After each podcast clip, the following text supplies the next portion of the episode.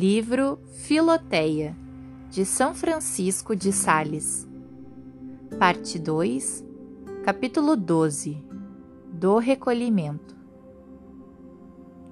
Neste ponto, Filoteia, desejo que sejas mais dócil ainda em seguir os meus conselhos. Porque penso que daí muito depende para o teu adiantamento. Lembra-te, as mais vezes que puderes, durante o dia, da presença de Deus, servindo-te de um dos quatro meios que te tenho falado. Considera o que Deus fez e o que tu fazes, e verás que Deus tem continuamente os olhos pregados em ti com um amor inefável. Ó meu Deus, hás de exclamar: Por que não emprego sempre os meus olhos para contemplar-vos? Assim como vós estáis sempre olhando para mim com tanta bondade? Por que pensais tanto em mim, Senhor? E por que eu penso tão raras vezes em vós? Onde é que estamos nós, minha alma? A nossa verdadeira habitação é em Deus. E onde é que nos achamos? Os passarinhos têm seus ninhos, onde se refugiam.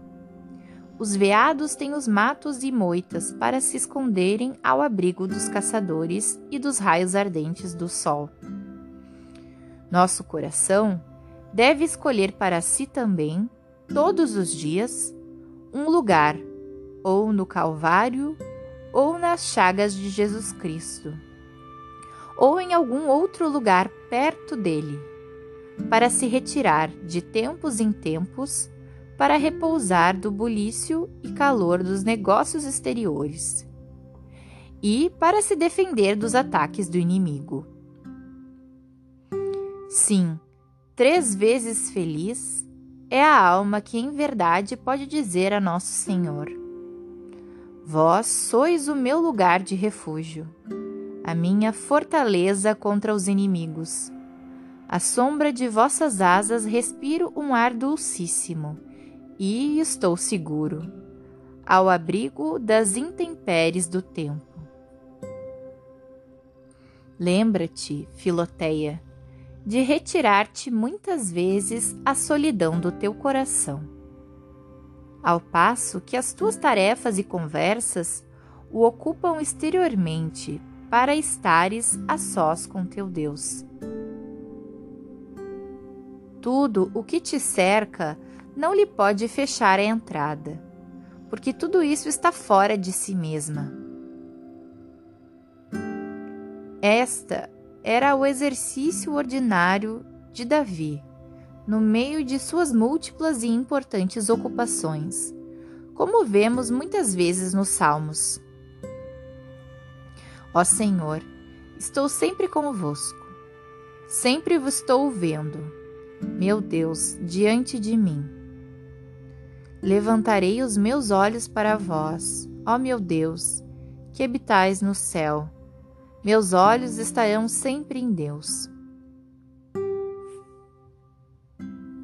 Com efeito, tão sérias não são de ordinário as nossas conversas, nem exigem tanta aplicação às nossas ocupações, que não possamos subtrair-lhe um pouco de atenção para nos retirarmos à querida solidão.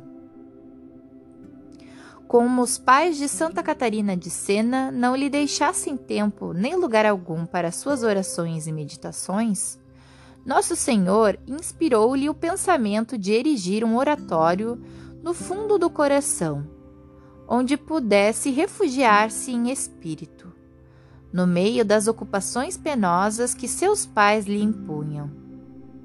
Ela assim fez e com facilidade pôde suportar todas as contrariedades do mundo, porque, como costumava dizer, se encerrava neste aposento interior onde se consolava com seu esposo celeste. Tornou-se esta sua prática ordinária, e desde então muito a recomendava aos outros. Recolhe-te às vezes a solidão interior do teu coração. E aí, num completo desapego das criaturas, trata dos negócios de salvação e perfeição com Deus. Como dois amigos que cuidam familiarmente de seus negócios. Diz-lhe, como Davi: Ternei-me semelhante ao pelicano do deserto. Cheguei a ser como a coruja no seu albergue. Vigiei, e estou como pássaro solitário no telhado. Tomando estas palavras no sentido literal, elas querem dizer que este grande rei acostumara seu coração à solidão e passava cada dia algumas horas entregue à contemplação das coisas espirituais. Interpretando-as, porém, num sentido místico, elas nos descerram três belíssimas solidões, para onde podemos retirar com o nosso amantíssimo Jesus. A comparação da coruja escondida nas ruínas mostra-nos o estado brilhante do Divino Salvador, deitado sobre as palhas da manjedoura, num estábulo escondido e desconhecido de todo o mundo, de que deplorava os pecados. A comparação do pelicano, que tira o sangue de suas veias para alimentar os seus filhotes, ou melhor, para lhes dar a vida, nos lembra o estado do Salvador no Calvário, onde o seu amor o levou a derramar todo o seu sangue para nossa salvação. A terceira comparação nos aponta o estado do Salvador em sua gloriosa ascensão. Quando, tendo aparecido no mundo tão pequenino e desprezível, se elevou ao céu de um modo tão brilhante. Retiremo-nos muitas vezes para perto de Jesus, num destes três estados. Estando o bem-aventurado Euseário, conde de Ariano, na Provença, ausente desde muito, a sua esposa, a piedosa e casta Delfina, enviou-lhe um mensageiro expressamente para informar-se do estado de saúde, e ele respondeu do modo seguinte: Vou indo bem, minha querida esposa, e se me queres ver, procura-me na chaga do lado do amantíssimo Jesus. É lá que eu moro, e aí me acharás. Querer procurar-me noutra parte é um trabalho perdido. Isso é, na verdade, ser um cavalheiro cristão às direitas.